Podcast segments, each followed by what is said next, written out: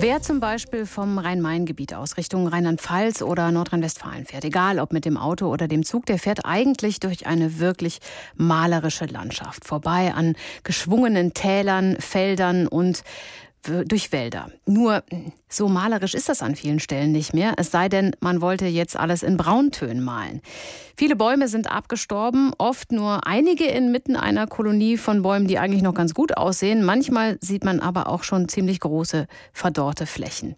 Die Gründe liegen auf der Hand, es ist zu warm, es regnet zu wenig. Und die Bäume, die da aufgegeben haben, die vertragen die Hitze am wenigsten. Das hat Folgen. Bäume stellen Sauerstoff her und geben ihn an die Luft ab. Wir Menschen brauchen diesen Sauerstoff zum Leben. Außerdem sind Bäume Schattenspender, Staubfilter. Kurz, auf Bäume können wir nicht verzichten. Was also tun? Darüber habe ich gesprochen mit Michelle Sundermann. Sie ist Pressesprecherin von Hessenforst, dem Landesbetrieb, der sich um unsere Bäume kümmert. Wir hören ja immer, die Hitze sei gar nicht das Problem, sondern eben die Trockenheit. Aber es bleibt ja noch ein bisschen so heiß und tendenziell dann auch trocken. Heißt das, in dieser Woche steigt die Zahl der Bäume, die sterben werden? Ja, ich glaube, das ist kein Ereignis, das irgendwie von einer auf die andere Woche wirklich zu, äh, sage ich mal, beziffern ist, sondern das ist natürlich etwas, was über die gesamten letzten Jahre sich aufgebaut bzw. angestaut hat. Also ein Baum stirbt nicht von heute auf morgen, sondern innerhalb einer gewissen Zeitspanne. Und wenn jetzt ein normaler Sommer wäre und wir auch normale Jahre gehabt hätten bis jetzt, dann wäre das alles überhaupt kein Problem. Da hätten die Bäume genug Anpassungsstrategien und Methoden, wie die damit klarkommen würden, mit einer so kurzen, sage ich mal, Dürreperiode von einer Woche oder zwei oder auch mal einem etwas trockeneren Sommer. Aber dadurch, dass wir das jetzt quasi seit 2018 durchgehend haben und es einfach nicht genug geregnet hat, da sterben uns die Bäume unter den Händen weg. Das ist wirklich, wirklich schlimm. Die Landwirtschaftsministerien, die prägen in dem Zusammenhang immer den Begriff klimaresiliente Mischwälder und sagen, die müsste mhm. man jetzt entwickeln. Was genau versteht man denn eigentlich darunter? Also wir wollen das Risiko streuen. Wir sehen ja jetzt, und das kann ja auch jeder sehen, das haben Sie auch beobachtet, dass die Flächen, wo nur eine Baumart steht, insbesondere die Fichte jetzt einfach übermäßig stark betroffen ist und die flächenweise absterben.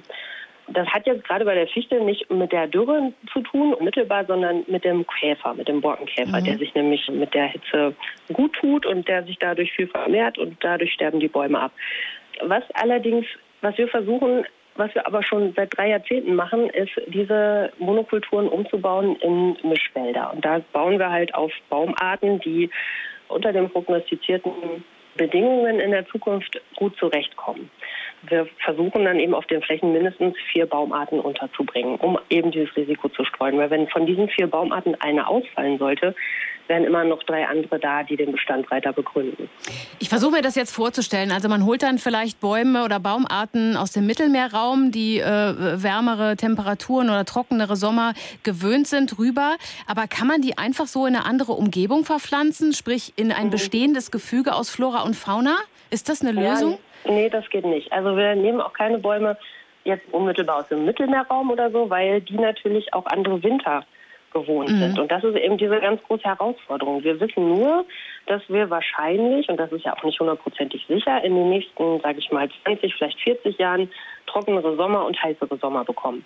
Sieht aber so aus, als wäre es in den Wintern dafür niederschlagsreicher vielleicht nicht mehr ganz so kalt, aber es sind trotzdem Bedingungen, die nicht so eins zu eins auf den Mittelmeerraum umzulegen sind. Jetzt fallen uns ja immer wieder diese äh, abgestorbenen Bäume im Wald auf. Wir haben eben schon darüber gesprochen.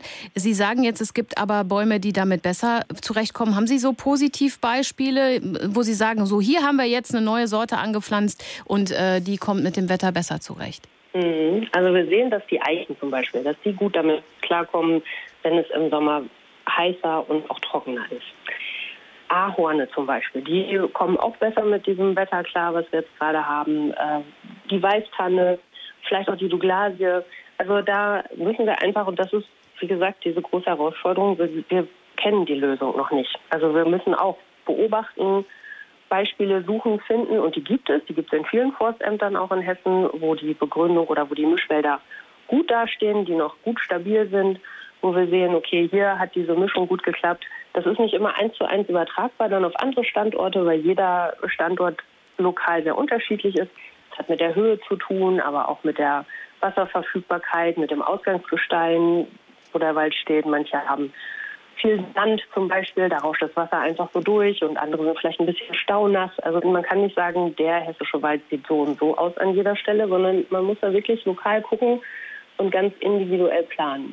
Bis so ein Baum äh, was fürs Klima tut, dauert es ja äh, eine ganze Weile. Langfristig wird das Klima wahrscheinlich äh, nicht kühler, wir haben schon drüber gesprochen, sondern eher wärmer. Wie lange hält der Wald, den wir jetzt haben, so noch durch? Puh, ja, das ist eine gute Frage.